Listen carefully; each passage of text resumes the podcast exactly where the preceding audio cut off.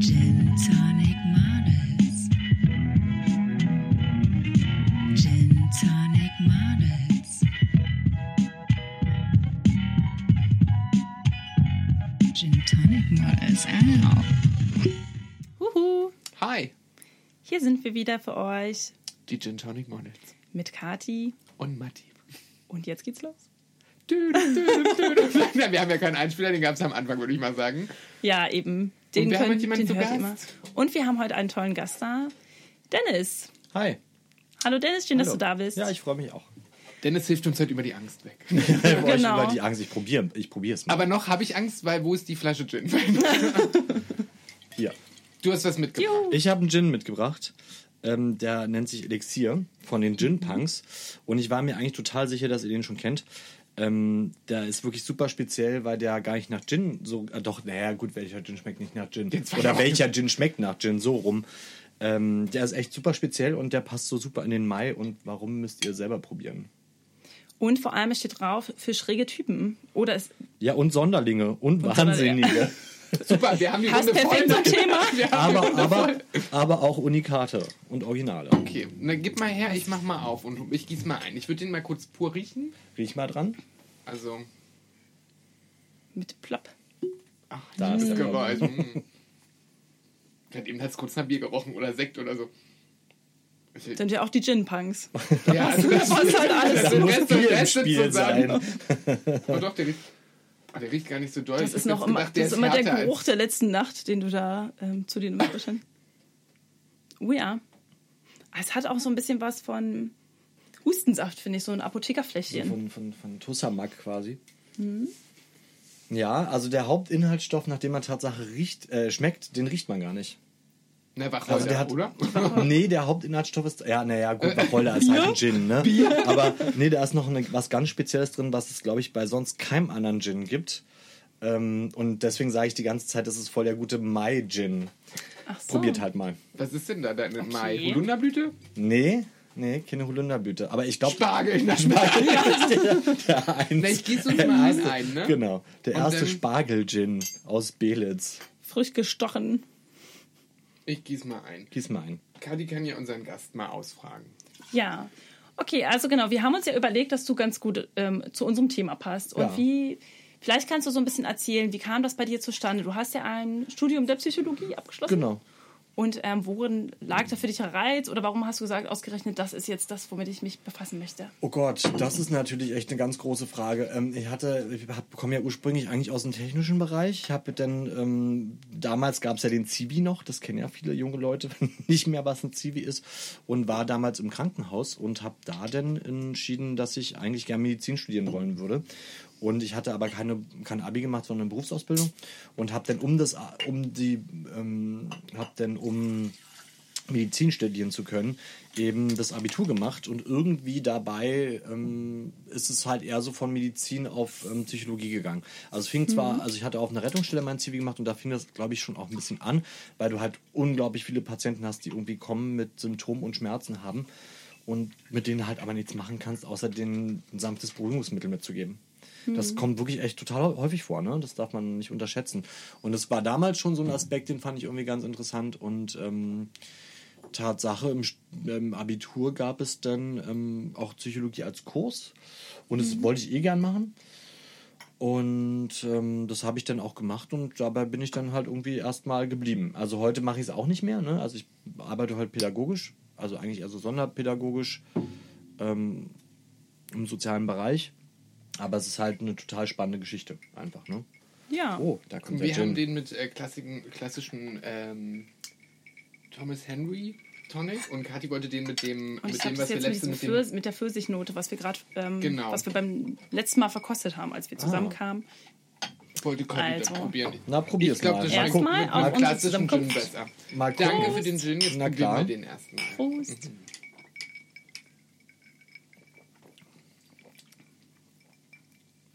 Ist da Zimt drin? Nee, also, Also kann schon sein, aber. An Also ich irgendwas finde, erinnert mich das. ja, äh, was, was erinnert mich so an. Mai eigentlich? Äh, Waldmeister! Waldmeister, Waldmeister. genau, Krass, das ist Waldmeister. Waldmeister. Ja. Also Kati schmeckt es jetzt nicht mehr, weil die hat Pfirsich drin. Aber Das ist auch eine ganz tolle Mischung. Ja. Pfirsichwaldmeister, also dein kleines ich glaube, ich brauche ne? noch ein bisschen was von dem Sirup-Gesöff. Wo ist denn das? Ist es zu wenig? Das ist so, ja, also das, ich kann es nicht so richtig beschreiben. Da ist auf jeden Fall gerade sehr viel los in meinem Mund. Ja. Also die, ich finde die Waldmeisternote ist schon ganz schön krass. Ja, deswegen Und sehr war ich doch nochmal ein Ja, wirklich krass. Also ich habe gerade auch überlegt, ich kenne das. Und dann habe ich, vielleicht war das auch das Gefühl, wo ich gesagt habe, es riecht nach Bier an Berliner Weiße. Weißt Ah, du? Irgendwo klar, grüne Weiße. habe ich mit Bier Ja, voll. verbunden. Ja, voll. Und dachte, irgendwie erinnert mich das gerade an Bier oder irgendwas. Ah, Der ja, war voll stimmt. lecker. Ja, finde ich auch. Also ich muss das mal umrühren, glaube ich. Aber dazu müsste ich jetzt aufstehen. Also, egal. Nimm noch einen Finger. Nein. Wir haben ja keine Strohhalme, weil wir keinen Plastik verbauen. Aber wir haben Metallstrohhalme in der Küche. Aber ist egal. Ja, ich lasse das jetzt. Aber schmeckt er euch? Ja, Ja. ich finde das ganz. Also, ich bin ja Ist nicht so ein klassischer. Waldmeister-Fan. Ne? Also, wenn jemand kommt mit so einer Berliner Weiße, dann denke ich immer so: Boah, es ist der ekelhafteste Sirup, den es gibt, Waldmeister. Ja, aber so eine richtig echte Maibohle, hast du mal eine richtig echte Maibohle, also wenn man im Wald gegangen ist, den Waldmeister geerntet hat und dann daraus eine Bohle gemacht hat? Wir wohnen in der Stadt. Ja, Wir haben hier natürlich. keinen Waldmeister. Jetzt, aber im Supermarkt Drei kann man Bäume ja sind im Wald, dachte ich. Aber da sind wir auch bei dem Thema deiner Herkunft. Du bist ja auch waschechter Berliner. Friedrichshainer, genau. Du bist mal rausgekommen. Ja, wir haben mal richtige Berliner hier. Das und ich bin toll. im Wedding. Ja, Ja. Das ist mir auch noch nie passiert. Oder zwar auch doch, glaube ich, zweimal. das? Da musstest du dich auch erstmal überwinden, herzukommen. Genau. Das ist Westen. ganze, hier lernen wir halt alle was voneinander. Ne? Genau, ja, nee, Friedrichshainer. Mhm. Genau und wie dann hast Mutter. du Brennpunkt Berlin und dann hast du gedacht, nee, Technikbereich ist nicht. Ich muss den Leuten helfen. Also ich muss, ja, Man naja, sieht also, ja hier auch die Arbeit auf ey, der sag- Straße, ne? Ja, also, genau, du, siehst, du siehst die Arbeit auf der Straße und natürlich, äh, ey, Technikbereich, also was ich mir da, also, also ganz ehrlich, also ich habe das bis heute eigentlich nicht verstanden, was man da gemacht hat, trotz drei Jahre Ausbildung, ein Jahr da gearbeitet. Nee, also ich habe es schon ein bisschen verstanden, aber so, nee, also weiß ich auch nicht, was Es war ein. Versuch. Und es hat dich ja Genau. zu deinem Schicksal geführt. Ähm, und du warst ja dann zu etwas Besserem auserkoren. Oder nicht Besserem, sondern äh, Zu was etwas, anderem. zu Also was, was anderem, mir besser passt. was dir besser passt. Genau. so kann man das ja sagen. Und ähm, mit dem Studium, das hast du ja dann auch in Berlin gemacht. Genau, also ich hätte es erst fast in Potsdam gemacht. Ähm, Ja. Das ist ja irgendwie wahnsinnig schwierig und ich habe zwar ein ziemlich gutes Abitur gemacht, aber es ist ja irgendwie irrsinnig für Leute, die Psychologie studieren wollen, Psychologie zu studieren, weil natürlich der NC einfach wahnsinnig hoch ist und ähm, man eigentlich da irgendwie so überhaupt nicht richtig rankommt. Ähm, und ich hatte dann zwar schon den Vorteil, dass äh, wenn man über einen zweiten Bildungsweg, den das war damals noch so, das Abi gemacht hat, dass du ähm, irgendwie schon so zwei Wartesemester oder so gut geschrieben bekommen hast. Und ich hätte es halt irgendwie in Potsdam machen können. Und bei mir kam dann aber immer dazu, dass ich so total fasziniert von der Psychoanalyse Lyse war, also so klassisch Freud quasi so ein bisschen.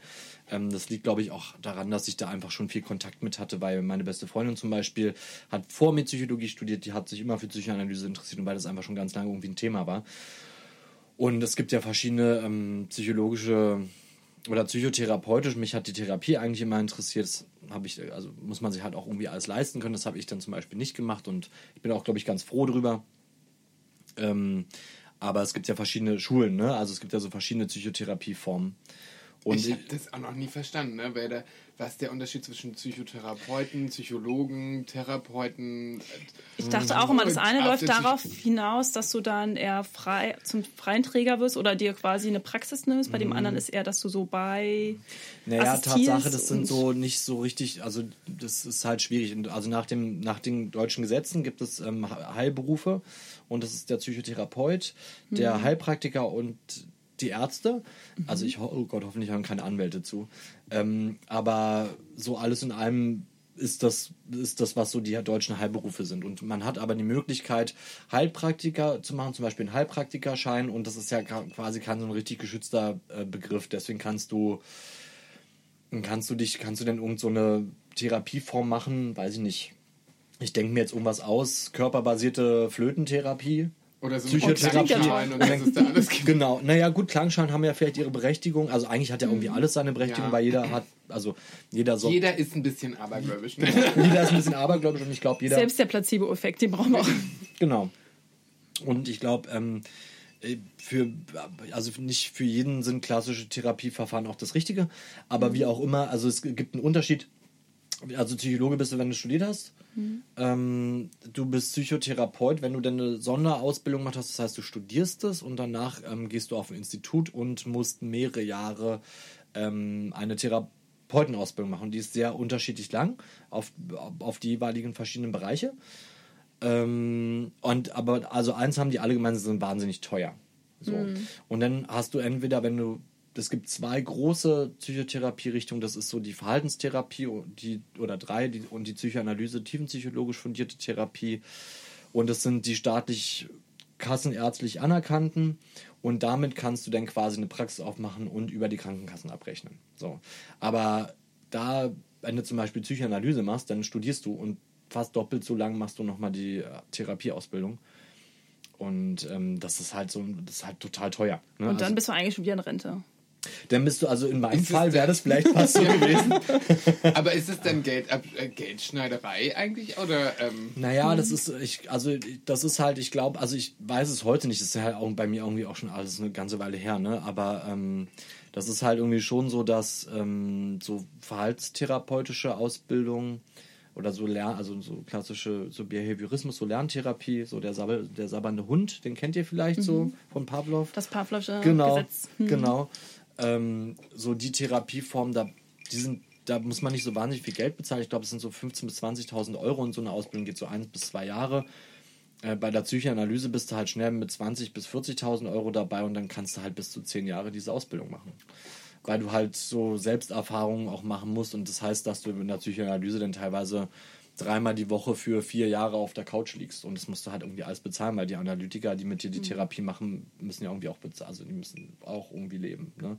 Also eigentlich ein System, was mh, ich würde mal sagen, äh, nicht gerade attraktiv ist, weil das dauert ganz lange ähm, für, oder für einen großen Teil dauert es sehr lange, bis du so weit bist und hast meistens bis dahin schon einen riesen Bergschulden angehäuft. Ne, also nimm mal an, du fängst, bist auf einer, äh, bist auf einer klassischen staatlichen Uni und musst BAföG kriegen, dann musst du das BAföG irgendwann zurückzahlen, dann musst du den Master machen, also dann hast du irgendwie ja beim BAföG, also ich weiß nicht, wie viel das ist, aber das ist ja, das geht ja schon mehrere Tausende und dann gehst du halt von mir aus irgendwie noch sechs Jahre auf ein Ausbildungsinstitut.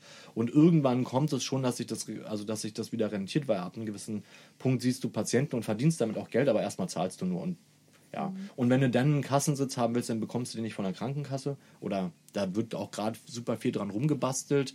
Da bin ich auch gar nicht so up to date. Ähm, aber meistens muss man sich diesen Sitz auch kaufen.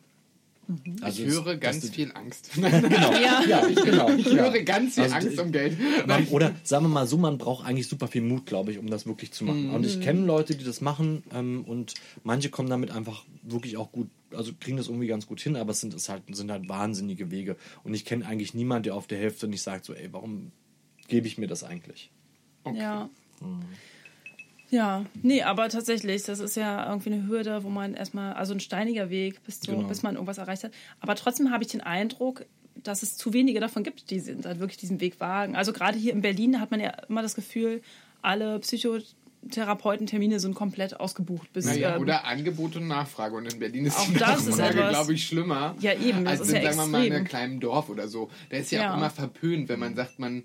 Also sagen wir mal, man geht in so eine Kleinstadt in Brandenburg und man sagt, man geht zum Psychologen. Mhm. Ja, beispielsweise. Da ist man ja gleich krank oder ist halt völlig am Arsch oder hat völlig das Problem. Da würde ja auch niemand sagen, wenn er ein Problem hat, irgendwie mental, dass er sich Hilfe holt mit jemandem, mit dem er reden kann. In Berlin gehört das ja manchmal, hört man, hat man schon das Gefühl zum guten Ton. Weißt du? Da ist es so, weißt du, wenn dich jemand analysiert oder jemand, du denn sagst, ja, das ist aber nicht so richtig und dann sagt derjenige schon, ja, aber ich gehe ja schon zum Psychologen, so wie so eine Ausrede, weißt du, so wie wenn jemand Kopfschmerzen hat und so, ich habe ja schon eine Paracetamol genommen, gehört es eher zum guten Ton in Berlin. Und jeder hat ja auch irgendeinen kleinen Scheiß, wo er dann sagt, na, ich gehe jetzt mir mal die Hilfe suchen. Ne? Also Ja. schon wie Aber, so eine ja. Art Das stimmt. Also wobei, Lifestyle, die Leute ja. sagen immer eher Therapie. Also die sagen gar nicht ähm, zum Psychologen, sondern das ist das, was ich immer.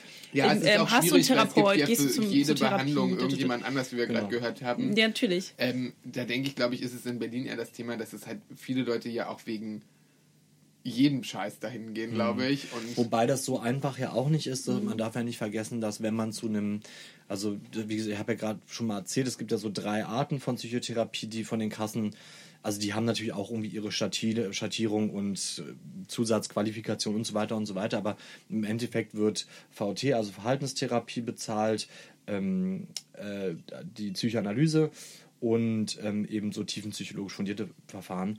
Und dafür musst du ja, das bezahlt ja die Krankenkasse. Und Ja. da kannst du nicht, also das hat man ein bisschen geändert, ne? Es gibt jetzt neue Formen so von Kurzzeittherapie, aber um dann eine richtige Therapie zu machen, die dann vielleicht ein, zwei Jahre dauert, musst du auch schon irgendwas haben. Ne? Weil im Endeffekt ähm, bezahlt die Gesellschaft das natürlich über die Krankenkassenbeiträge.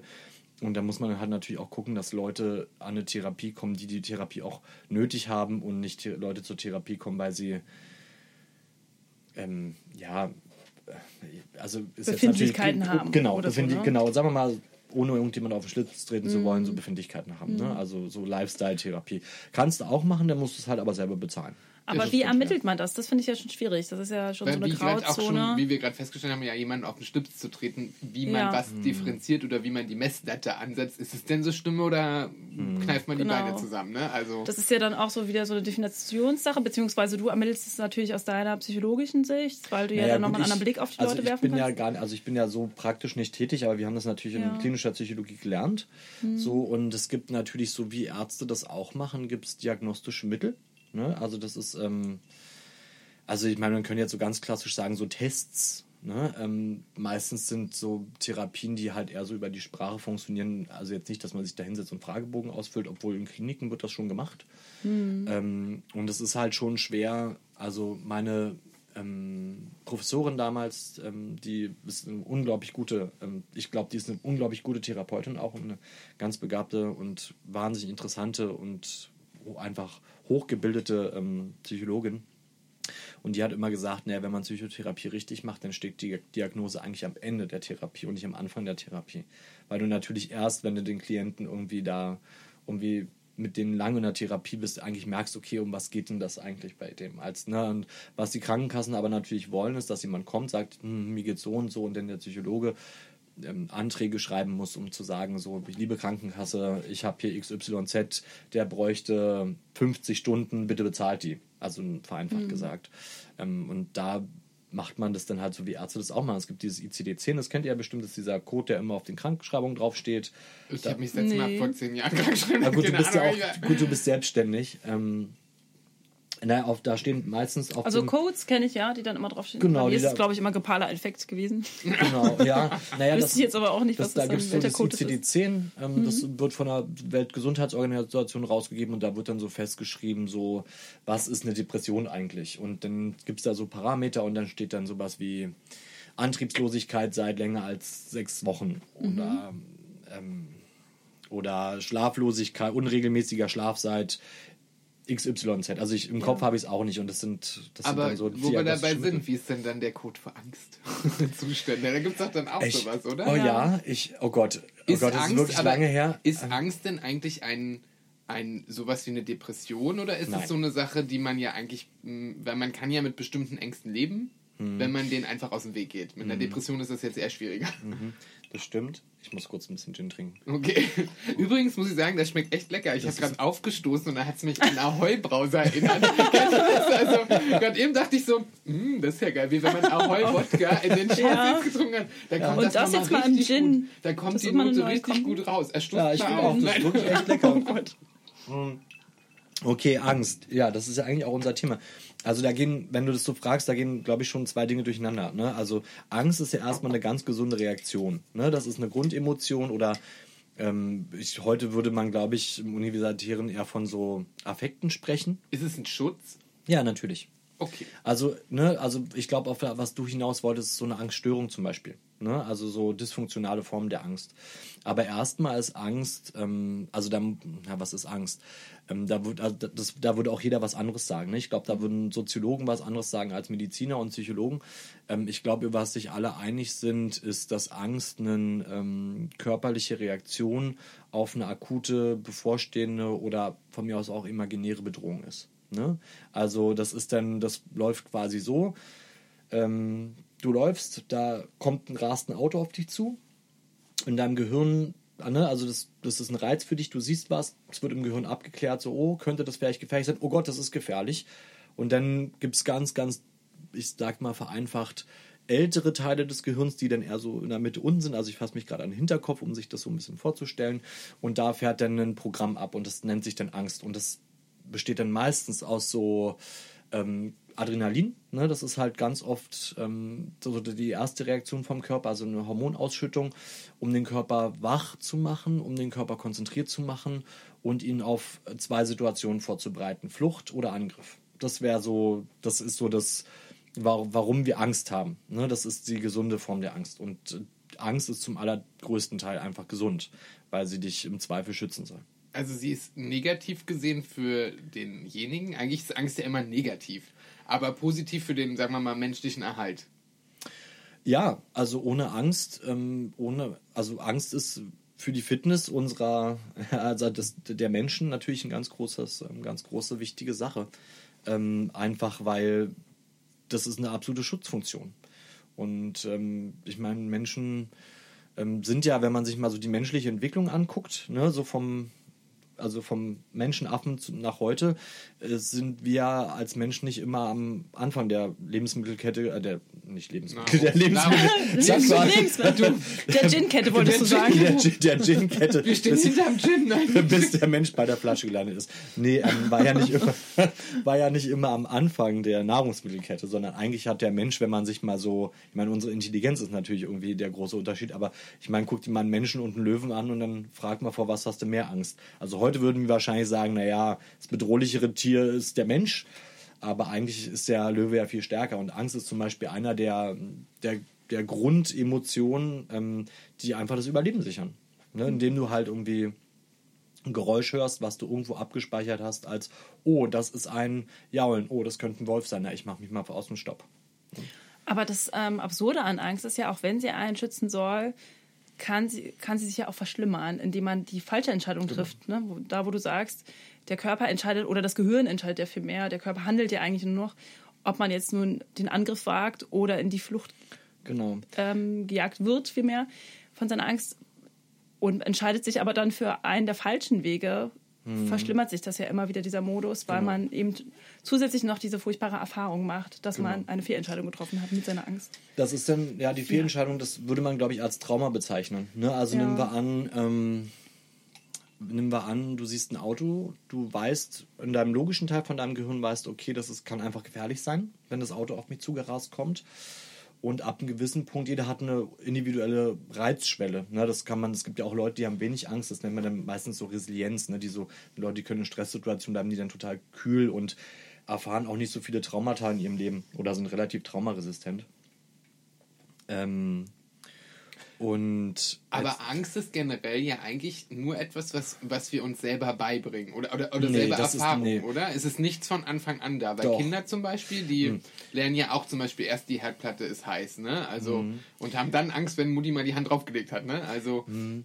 Naja, also hm, das, also das, da, hm. Weil es ist also ja das wie alles, was man als, äh, als Psycho also alles, was man ja irgendwie erlernt, ist, glaube ich, auch Angst gehört ja dazu, oder? Da sagst du ja was ganz Interessantes. Ne? Ich habe ja vorhin gesagt, es gibt verschiedene Therapieformen, weil es einfach auch verschiedene, viele verschiedene Richtungen in der Psychologie gibt. Und das, was du gerade beschreibst, wäre halt so ein, Verhaltens, äh, ein verhaltenspsychologischer Ansatz, dass du ähm, Dinge gelernt hast und gelernt hast, vor Dingen Angst zu haben. Ne? Dann, das wäre halt so ein behavioristischer Ansatz. So wie der Hund gelernt hat, wenn es klingelt, gibt es was zu essen. Und irgendwann speichelt er auch nur, wenn die Kling- Klingel da ist, ne? wenn man das an Pavlov denken würde. Und natürlich, ja, das gibt gelernte Ängste. Ne? Also ich es gibt gelernte Ängste, es gibt halt aber auch einfach ähm, Urängste. Ne? Und das ist halt einfach eine Urangst, ist die körperlich, äh, also oder ein Urinteresse ist die körperliche Unversehrtheit. Und wenn das bedroht ist, dann fühlst du Angst. Und das ähm, denke ich, da ist man sich wissenschaftlich auch ziemlich ein- einig, dass wenn es um das, die eigene Ver- Unversehrtheit geht, dann kommt die Angst auch in Situationen, wo du sie vielleicht vorher noch nicht erlebt hast oder nicht gelernt hast. Vor der Herdplatte ja, weil erstmal sieht es für dich als Kind nicht wie ein bedrohlicher wie ein bedrohlicher Zustand aus. Wenn du aber in einem brennenden Wald stehst, dann hast du sicher auch al- als Kind in dem, Alt, in dem Wald Angst, bevor du mit Feuer vielleicht Erfahrung gehabt hast. ah, das stimmt. Ne? Oder ich meine, das ist ja auch, ähm, das sieht man, ja, man, also es gibt, es kommt ja auch, glaube ich, selten vor, dass so, ähm, so Höhe, ne? Also nicht selten, bei vielen Leuten kommt es einfach viel vor, dass sie von Anfang an Respekt vor der Höhe haben. Weil das halt einfach als irgendwo als ähm, bedrohlich, als bedrohlich abgespeichert ist. Ne? Aber die Ängste, die, die, auf die du gerade angespielt hast, das sind ja dann so Ähm, das sind ja dann so die Ängste, die dir dann in deinem Leben durch deine Erfahrung und durch deine, ähm, ja, und, ja, durch deine Erfahrung und ähm, die, vor allen Dingen die schmerzhaften Erfahrungen, die man gemacht hat, dann halt entsteht. Ne? Das ist dann eher vielleicht sowas wie, ist dann, ja, ich überlege gerade ein Beispiel, aber mir fällt gerade gar, nicht- gar nicht so richtig eins ein. Aber Ich kann du ja jetzt. Angst vor ja, genau. Was, Ich habe Prüfungsangst. Ich, hatte, ich würde sagen, ich habe so eine klassische Prüfungsangst. Aber bist du schon mal durchgerasselt? Klar. Und das ist die Frage, weißt du, also du musst ja die Erfahrung auch Genau, gemacht da haben. sind wir wieder bei den Natürlich, ich muss sagen, ich Erfahrungswerten. war halt auch echt in nichts, was ich gemacht habe, so der fleißigste, muss ich ehrlich sagen. Okay. Ich war halt immer so, ich habe eigentlich immer Glück gehabt, dass mir zuhören, ich kann mir Dinge wahnsinnig gut merken und ich habe schon mehr als, naja, also eigentlich habe ich für fast nie, also nie für Klausuren gelernt. Und es ist mir natürlich auch manchmal auf die Füße gefallen, wenn ich hingegangen bin und dachte, naja, hast du alles schon mal gehört? Das packst du denn schon. Und wie überwindest du diese Angst? Mit Prokrastination? Oder Du sagst du, ja ich auch- muss jetzt einfach ran? Weil du weißt ja halt auch, warum du versagt Also, hast. ja, also ein Glück muss ich ja keine Prüfung mehr machen. ja, Sag ich gut. das? ich mache einfach keine mehr. Also Vermeidungsstrategien, ja, natürlich. Vermeidung ist natürlich, natürlich ein großes Thema. Hilft, Vermeidung hilft gut gegen Angst. Ähm, ja, also, also vor was hat man Angst? Also ich glaube, also ich habe festgestellt, und das ist, ähm, also ich habe das festgestellt, aber ich äh, denke mich zu erinnern, dass das auch bekannt ist, dass sich viele Sachen so ums 30. Lebensjahr irgendwie auch so manifestieren. Und ich hatte zum Beispiel nie Höhenangst und war auf so einer ähm, Weiterbildung in, ja, irgendwo im Schwarzwald eben. Und die ging halt irgendwie erst so nachmittags los und da, wo ich gewohnt habe, kurz darüber war so eine Burg. Und ich dann so, ach na, Burg und ist ja schön romantisch und gehst mal hoch und so. Und ähm, jedenfalls ähm, war denn da so ein, das war so, eine, so ein Burgturm, der war halt in hohl und so an den Wänden ging halt die Treppe hoch. Er hatte noch nie Probleme mit dem, also ich hatte vorher nie so Probleme mit Höhe. Und ich bin irgendwie fünf Stufen, guckte nach unten und habe gesagt, okay, es geht nicht mehr. Und da war ich irgendwie gerade ein paar Tage frisch 30 und plötzlich hat sich so Höhenangst eingestellt. Und ich glaube, was natürlich schon so ist, umso mehr man hat, umso mehr hat man halt Angst. Ne? Also ich mache mir um den Hund zum Beispiel Gedanken. Ne? Und also da bin ich manchmal auch ein bisschen ängstlicher, weil ich immer denke, oh Gott, das Tier stirbt. Ja, also gerade wenn man keine Erfahrung hat. Aber du damit bestätigt sich wieder der Gedanke, Die den Treppe. wir auch hatten. Die Treppe. Was? Die Treppe? Ich hatte doch die Treppe in der letzten Folge, weil ich Ach so, ich ja. habe Angst vor Treppen. War Ja. das in dem Turm drin und du konntest so klassisch runtergucken? Genau, in dem Turm drin. Und da denke Mhm. ich auch immer, das ist so eine ungewohnte Situation. Stell dir vor, du stolperst und man kennt so viele Reaktionen, Mhm. was passiert, wenn man auf einer Treppe stolpert. Das ist, glaube ich, eines der meisten Todesurteile in einem Haushalt, ja. Na, ich wollte gerade eigentlich eher auf das andere hinaus, und zwar, dass wir festgestellt haben, dass die Angst immer größer wird, je älter man wird dann auch. Mhm. Ja, das Oder dass man plötzlich völlig neue Ängste entwickelt, die man vielleicht gar nicht Genau, hatte genau. zuvor. Also das hat einfach. Aber glaub- weil man Sachen im Leben dann nicht missen will. Oder weil man eben, also wir haben Genau. gesagt, weil, wir, weil es auf Erfahrungswerte irgendwie auch beruht. weil man vielleicht auch mehr Verantwortung übernimmt. Ne? Also ich meine, meistens, und wenn weil man du älter wirst, reflektierter ist und alles. ne? Aber man hört auch mehr, ne? Also man hat ja einen größeren Pool, aus dem Echt? man... Ich höre weniger. Ja, das ist auch schön. Ich meine, du, also du kriegst ja mehr von Freunden mit. Durch, Mhm. Erfahrungen sind ja nicht nur die, die man selber macht, sondern Erfahrungen sind ja auch die, die dir Leute erzählen. Ja, das stimmt. Und wenn, da dir jemand, wenn dir jemand Angst macht. Ja, quasi. genau. Oder Mhm. wenn jemand, genau, wenn dir jemand Angst macht, wenn jemand sagt, ich bin letztens Tu's die Treppe nicht. runtergefallen, ne? Also, Und das ist auch schon wieder etwas, wo man diesen Mutti-Komplex, nenne ich ihn jetzt mal, Genau. wo man von seinen Eltern oder aus dem Elternhaus eben auch schon das so anerzogen bekommt, so von wegen, falls das nicht anders heißt. Also was jetzt so stimmt, ne? Also niemand ins Feuer fassen. Aber das mit dem Aber- Alter spielt, glaube ich, wirklich eine große Rolle. Ich, das hat einfach auch was mit Verantwortung übernehmen zu tun. Meistens ist es ja schon so, dass die meisten von uns, umso älter sie werden, irgendwie feste Partnerschaften haben, Kinder haben, für Tiere Verantwortung übernehmen. Und natürlich ist so, so eine, also ich, also viele Menschen kontrollieren ja einfach total gern. Und umso mehr Teile da sind, die man nicht kontrollieren kann, umso mehr gefühlte Risiken geht man halt auch ein. Ne? Und damit vielleicht auch einfach mehr Ängste. Okay, ich finde, da können wir jetzt mal die kurzen vier draus machen und ähm, mal zusammen anstoßen Stimmt. und Ah, ja. Dennis Haben so selten angesprochen. und so eine schnelle Fragerunde machen. eine schnelle Fragerunde zu unseren ähm, Hashtags. Deswegen Okay. auch die vier kurzen.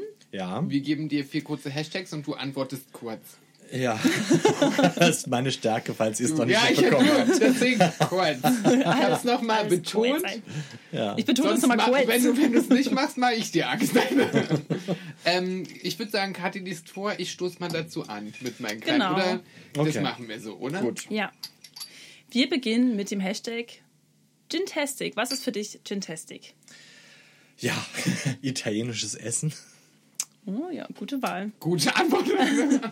War das Was? kurz genug? Ja, das super. ist super. Was ist für dich ähm, der Ginaholic? Oh, die Abhängigkeit. Ja. Hm. Oder Naja, auch als Leidenschaft. Du kannst ja auch Oh, als was Genuss, Positives Gen sehen. Genuss. Ich bin Also italienisches Genuss. Essen. Auch italienisches Essen. Auch italienisches Essen. Einfach Genuss im Allgemeinen. Also Okay. sehen, hören, fühlen, gucken, schmecken. Alles, was Genuss ist. Okay. Dann wollen wir von dir wissen, Jinder, dein Beziehungsstatus. Ähm, frisch verheiratet. Uh, seit wann? Ähm, seit dem 24. Mai. Äh, Mai. Quatsch, April. Das hat Mein Geburtstag, toll. Ja, an deinem Geburtstag. natürlich. Deswegen haben wir, ja, genau. Deswegen musste ich auch nochmal So fängt genau. das an. Man denkt ja immer, man Denkst du, vergisst oh seinen. Hochzeitstag. Aber wenn es schon irgendwie ein paar Wochen später ist. Äh, warte mal, wann war das? Wann- das Hoffen war wir, dass der Ehemann diese Folge nie zu Ohren bekommt. Vor allem der 24. Mai war gestern. Also ich habe nicht gestern geheiratet, ich habe gestern vor einem Monat geheiratet. Ja, okay. Sehr gut, okay. Also Dann- fängt, fängt das schon früh an. Ja, ja, so schnell ganz Sorry.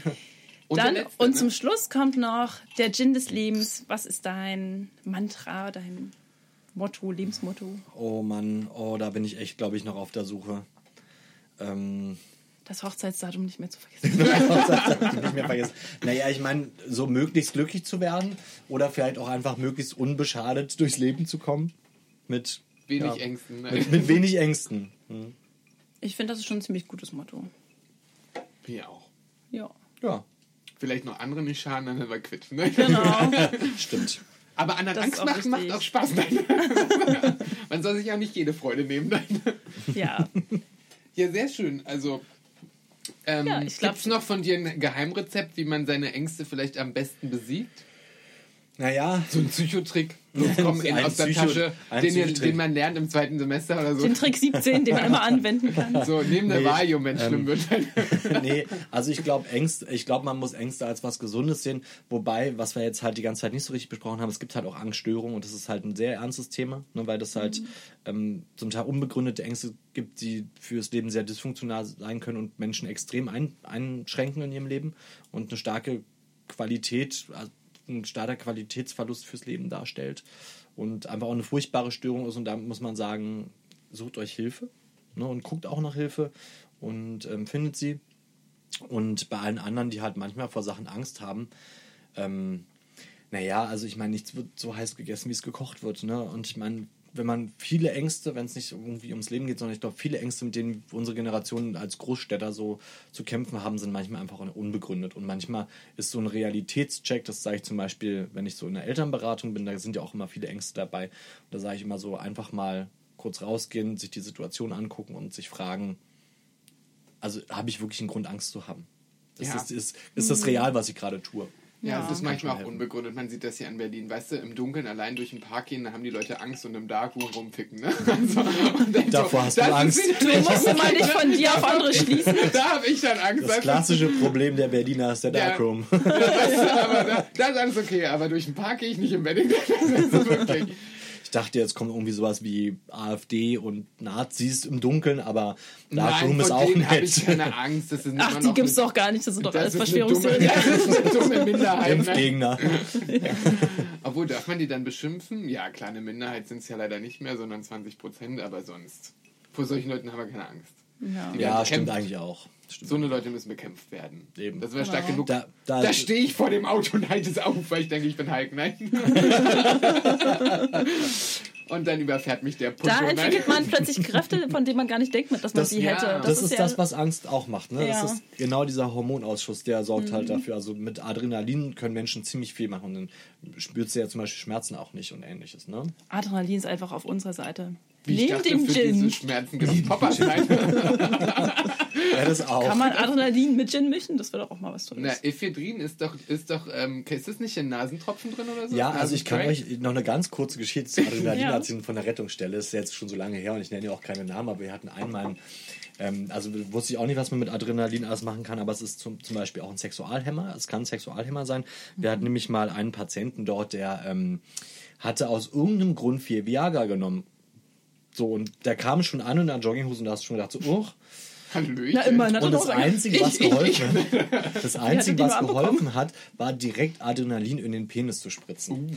Und damit kannst du dann so eine, so eine Viagra-Dauererektion irgendwie unterbinden.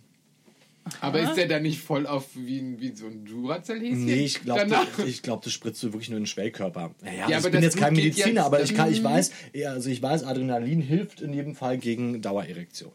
So kurze Eckinfo, falls jemand mal einen Dauerständer hat, bitte kein Nasenspray in die, in die Harnröhre.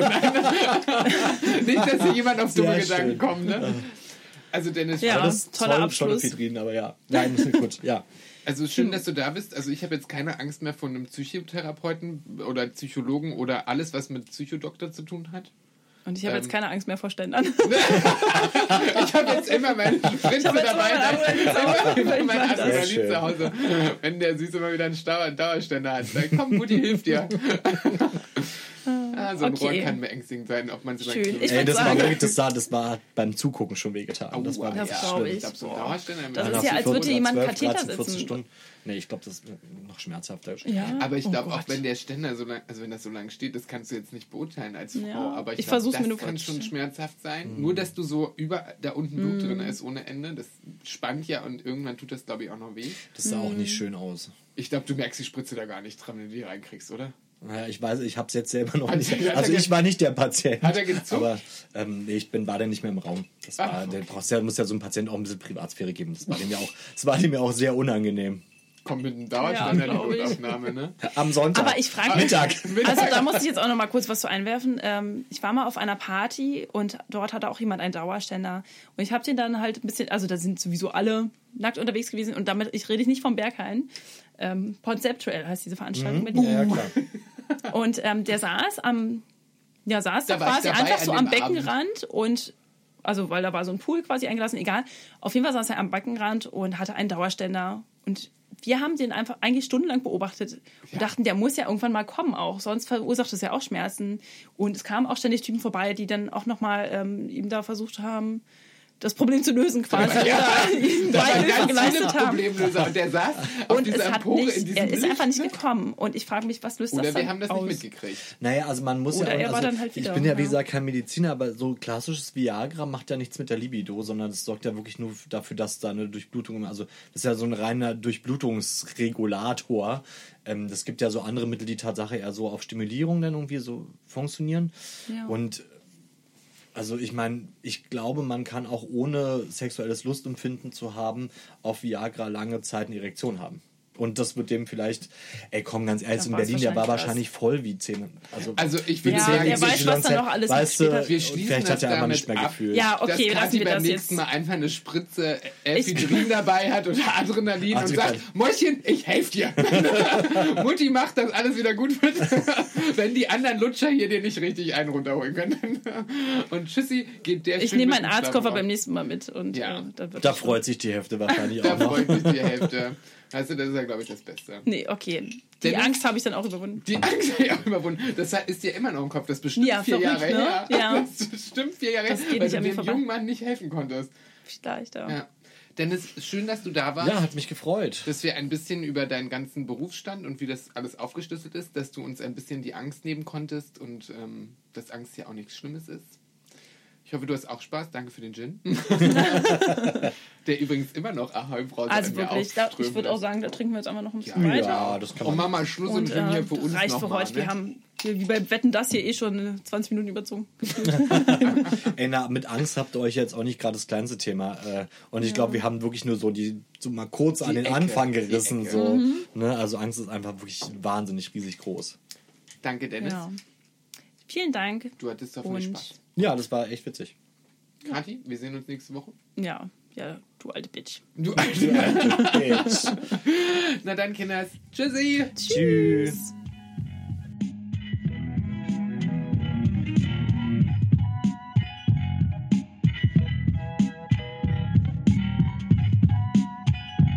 Gin Tonic Models out.